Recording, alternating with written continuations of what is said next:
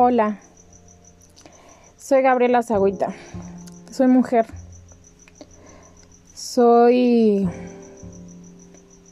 soy de una familia con un matriarcado muy arraigado, de comerciantes y de em, personas que elaboran calzado. Soy gestora cultural, creo. Fui bailarina por muchos años. Amé y me amaron. Dejé de amar y me rompí en pedazos. Me rearmé hace tan poco que tengo miedo de perderlo. ¿Qué somos? Somos seres humanos por el hecho de ser homo sapiens. ¿A dónde vamos? Yo pensé que cuando fuera adulto sabría qué estoy haciendo y la mitad de las veces no sé qué estoy haciendo ni a dónde voy. ¿Por qué lo hacemos? ¿Por qué hacemos lo que hacemos? ¿Y qué amamos? ¿Y por qué? Hago lo que hago porque al final siempre va a haber una chispa de, de esperanza hubo un foro eh, el día lunes sobre el tema de eh, los maestros artesanos para, para promover o para crear una ley. Fue un foro bastante... me dejó bastantes cosas. Una de esas cosas fue que este, hablaba un colectivo que se llama Tres Generaciones. El abuelo, el papá y el hijo el papá hablaba de todo este desarrollo que se hace al hacer una artesanía, ¿no? Las artesanías que ellos hacían o hacen, perdón, son las chinampas de Xochimilco, que ellos hablaban de que son este canoas. Creo firmemente que me vi reflejado, me vi reflejada en esta parte muy muy puntual de que pues crecí en un hogar donde era muy fácil encontrar cortes de zapato por todos lados.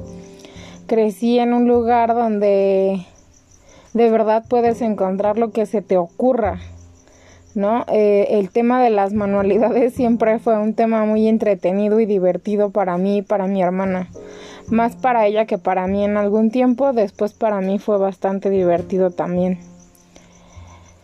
Em, ¿Qué es lo que hago? Creo que hago gestión cultural. Digo creo porque no porque no lo sepa, sino porque al final hago muchísimas otras cosas y también me dan paz mental, lo cual es increíble. Porque amo y por qué amo lo que a quien amo o lo que hago o donde estoy, aunque a veces hay una división entre el odio y el amor muy fuerte. Creo sinceramente que amo aquellas almas que son profundas, que no se esconden, por lo menos no de mí Amo esos ojos profundos que parece que están cargando el secreto del mundo. Amo pensar que piensa en mí tanto como yo en él. Amo las pequeñas cosas. Amo un atardecer en el centro histórico. Amo un atardecer en la azotea del mercado. Amo una plática y una cerveza con mis mejores amigas un día que que es lo que necesitas a veces. Amo llegar a mi casa y estar con mis mascotas. A veces también todo lo que amo se convierte en un gatillo de mi ansiedad, en un gatillo de no poder dormir por las noches, en un gatillo de estas preguntas repetitivas de pensar por qué, para qué y cuándo. He aprendido a soltar algunas cosas en terapia, por supuesto, y he aprendido a soltar algunas otras de la mano de la magia, de la mano del tarot, de la mano de Jodorowsky y otros autores. He aprendido a respirar otra vez. Dejé de bailar hace algunos años. Dejé de respirar también. Este sentido de que entre el aire por la nariz y que puedas exhalar por diferentes partes del cuerpo aunque se escuche muy raro. Aprendí a respirar de nuevo. Aprendí que mi cuerpo probablemente ahora tenga otras dimensiones, que por ahora está bien, estoy reconciliándome con el hecho de que cambié, no solo en la parte mental, sino también en la parte física.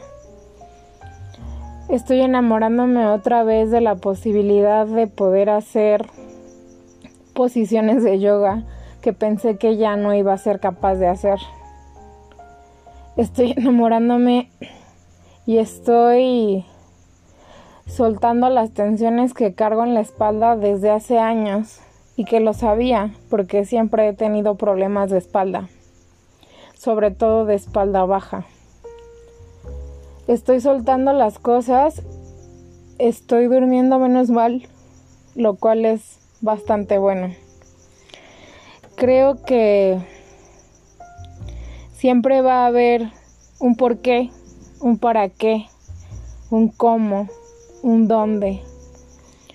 Y sobre todo esta realidad palpable de lo de la pregunta de inicio, ¿qué somos? ¿No?